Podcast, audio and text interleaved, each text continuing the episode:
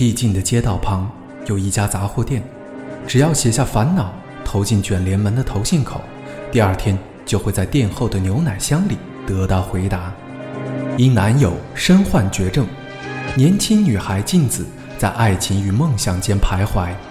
克郎为了音乐梦想离家漂泊，却在现实生活中寸步难行。少年浩介面临家庭巨变，挣扎在亲情与未来的迷茫中。他们将困惑写成信，投进杂货店，随即奇妙的事情竟不断发生。生命中的一次偶然交汇，将如何演绎出截然不同的人生？欢迎收听《解忧杂货店》，日本推理小说天王东野圭吾作品，雪雁播讲。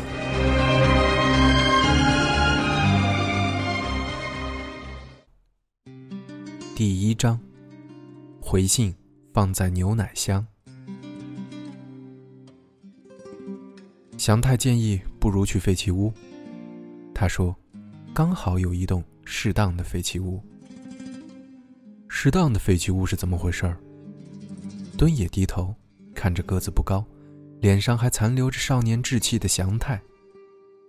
适当，就是适当啊，就是适合藏身的意思。是我之前勘察时偶然发现的，没想到现在真的可以派上用场。对不起，两位。信平缩着高大的身体，依依不舍地注视着停在旁边的老旧皇冠车。我做梦都没有想到，蓄电池会在这种地方报废。敦也叹着气：“唉，事到如今，说这些话也没用。但到底是怎么回事？来这里的路上完全没有任何问题。”我们并没有一直开着车灯啊。寿命到了吧？祥太说的很干脆。你看一下车子里程数，已经超过十万公里了。原本就差不多快要寿终正寝了，开到这里，就彻底完蛋。所以我才说，既然要偷车，就要偷新车。信平抱着双臂，发出“嗯”的一声，嗯。因为新车都装了防盗器。算了，敦爷也挥了挥手。祥太，你说的废弃屋是在这附近吗？祥太偏着头思考着。走快一点的话，大约二十分钟吧。好，那我们去看看。你带路。带路当然没问题，但这辆车子怎么办？丢在这里没问题吗？敦夜环顾四周，他们正站在住宅区内的月租停车场，因为刚好有空位，他们把皇冠车停在那里。一旦租这个车位的车主发现，一定会马上报警。当然不可能没问题，但车子动不了，也没办法。你们没有不戴手套乱摸吧？既然这样。我们就不可能因为这辆车被查到，只能听天由命了。所以我说了，目前只能这么办。我只是确认一下，OK？那你们跟我走。祥太迈开轻快的脚步，敦也跟了上去。他右手提的行李袋很重。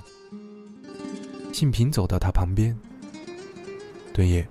要不要去拦计程车？再走一小段路就可以到大马路，那里应该可以拦得到空车。敦也哼的冷笑一声说：“现在这种时间，有三个形迹可疑的男人在这种地方拦计程车，一定会被司机记住长相。到时候，公布画出我们长相特征的通缉画像，我们就死定了。但是，司机会仔细看我们的长相吗？”万一遇到会仔细打量的司机怎么办？况且，万一那个司机只要瞥一眼，就可以记住长相怎么办？信平沉默不语，走了一小段路后，小声的道歉：“，对不起。算了，闭嘴赶路吧。”时间是凌晨两点多，三个人走在位于高地的住宅区，周围有很多外形设计很相似的房子，几乎没有一盏房子的灯是亮的。但绝对不能大意，如果不小心大声说话被人听到，事后警方来查访时，可能会有邻居告诉警察，半夜听到有可疑的男人经过的动静。敦也希望警方认为歹徒开车离开了案发现场，当然，前提必须是那辆皇冠车不会很快的被人发现。他们正走在和缓的坡道上，走了一会儿，坡度越来越陡，房子也越来越少。到底要走到哪里去？信平喘着气问。就快到了，祥太回答。走了不久之后，祥太的确停下了脚步，旁边有一栋房子。那是一家店铺兼住家，但房子并不大。住家的部分是木造的日本建筑，门面不到四公尺宽的店铺拉下了铁卷门。铁卷门上没有写任何字，只有一个信件的投递口。旁边有一栋看起来是仓库兼停车场的小屋。这里吗？敦也问。呃。祥太打量着房子，偏着头回答：“应该是这里。”“应该是什么意思？难道不是这里吗？”“不，我想就是这里，只是和我上次来的时候感觉不太一样。我记得之前看的时候感觉比较新。你上次来的时候是白天，可能是这个缘故。嗯，也许吧。”敦野从行李袋里拿出手电筒，照了照铁卷门周围，门上方有一块看板，好不容易才能辨识“杂货”这两个字，前面还有店名，但看不清楚是什么字。杂货店开在这种地方，会有人来吗？敦爷忍不住说道。正因为没有人来，所以才倒闭了吧？祥太说的很有道理。原来如此，要从哪里进去？从后门走，那里的锁坏了。跟我来。祥太走进杂货店和小屋之间的防火巷，敦野他们也跟在后方。防火巷大约一公尺宽。走进防火巷时，抬头看了看天空，圆月悬在正上方。屋后的确有后门，门旁有一个小木箱子。这是什么？信平小声嘀咕道：“你不知道吗？牛奶箱，送牛奶时就放在这里。”敦也回答：“是哦。”信平露出钦佩的表情，注视着牛奶箱。后门打开，三个人走了进去。屋内虽然有灰尘的味道，但不至于不舒服。一平大的水泥地上，放了一个生锈的洗衣机，恐怕已经坏了。拖鞋处有一双积满灰尘的拖鞋，他们没脱鞋子，跨过那双拖鞋。进了屋，一进门就是厨房，地上铺着地板，琉璃台和瓦斯炉并排放在窗边，旁边是一个双门冰箱，房间中央放着桌椅。信平打开冰箱，扫兴地说：“什么都没有。”当然不可能有啊，祥太嘟着嘴说：“万一有的话，你打算吃吗？”我只是说说而已。隔壁是和室，放了衣柜和神桌，角落堆着坐垫。和室内还有壁橱，但他们无意打开检查。和室后方就是店面，敦野用手电筒照了照，货架上还留着少许商品，都是一些文具、厨房用品和清洁用品。太幸运了！正在检查神桌抽屉的祥太叫了起来：“有蜡烛，这么一来就有亮光了。”他用打火机为几根蜡烛点了火，放在好几个地方，室内一下子亮了起来。敦也关掉了手电筒。太好了，信平盘腿坐在榻榻米上。接下来只要等天亮就好。敦野拿出手机确认时间，凌晨两点刚过。啊，我找到这个。祥太从神桌最下方的抽屉中拿出了一本像是杂志的东西，似乎是过期的周刊杂志。给我看看。